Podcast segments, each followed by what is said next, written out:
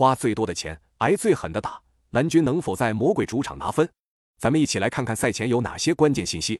一，多特蒙德此前曾十次参加欧冠八分之一决赛，结果七次晋级，三次淘汰，成绩还是很不错的。而切尔西过去六次参加欧冠八分之一决赛，有四次被淘汰。二，切尔西东窗引入了多名强援，但是欧冠淘汰赛补报名额有限，球队补报了恩佐、穆德里克、菲利克斯三名中前场球员，而表现出色的中卫巴迪亚希勒落选，球队有重攻轻守的现象。三。切尔西在上周末的联赛中，恩佐送出过顶传球，前锋菲利克斯后插上轻松破门。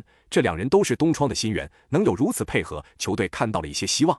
四，多特蒙德的主帅特尔齐奇在上上个赛季曾带领多特蒙德闯入欧冠八强，在八分之一决赛淘汰掉了塞维利亚，随后被曼城给淘汰，有一定的欧冠经验。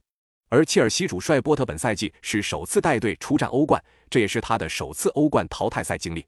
五。切尔西最近的防守有一定起色，近四场比赛有三场能完成零封，一共只丢了一球。而这与他们二十一岁的新援巴迪亚希勒提上首发有很大的关系，但他没入选球队大名单，球队的防守质量可能会有所下滑。那么本场比赛你更看好谁？